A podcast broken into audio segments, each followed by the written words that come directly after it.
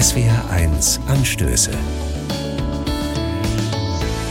Heute mit Ute Heitzmann. Guten Morgen. Manchmal würde man vor Glück am liebsten die Uhr anhalten, in ganz besonderen Momenten. Aber irgendwann heißt es dann doch weitergehen, hinein ins Leben, auch in die Niederungen des Alltags. Petrus hatte damit zu kämpfen. So erzählt es eine Geschichte aus der Bibel, die heute in vielen evangelischen Gottesdiensten vorgelesen wird. Petrus war ein enger Freund von Jesus, einer von seinen Jüngern. Er hatte keine Lust, vielleicht auch keine Energie, um weiterzugehen. Gerade erst hatte er mit Jesus und einigen anderen ein Highlight erlebt. Sie hatten einen Berg erklommen und hatten dort ein beeindruckendes Gotteserlebnis.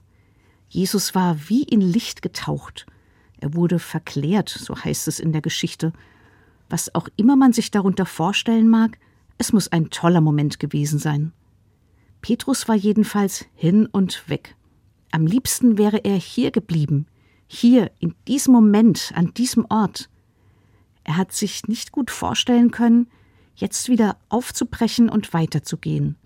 Wer weiß, was alles kommt, was die Zukunft bringt.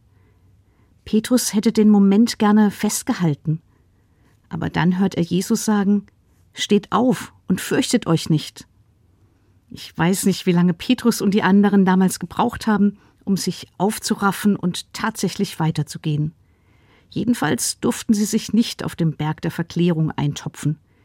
Jesus hat sie mit sich zurückgenommen in die Niederungen des Alltags. Er hat sie ins ganz normale Leben reingeschickt. Wohlgemerkt, er hat sie nicht alleine losgeschickt, nein, er ist mit ihnen gegangen, mit ihnen aufgebrochen. Petrus hat später neue Herausforderungen erlebt. Manches war schwer für ihn und rätselhaft, anderes schön. Sein Alltag ist nicht verklärt worden durch das, was er auf dem Berg erlebt hatte, aber er ist weitergegangen, zusammen mit den anderen. Und ich denke, in manchem Moment wird er sie wieder gehört und gebraucht haben, diese Stimme, die ihm Mut gemacht und gesagt hat, Steht auf und fürchtet euch nicht. Ute Heitzmann, Weinheim, Evangelische Kirche.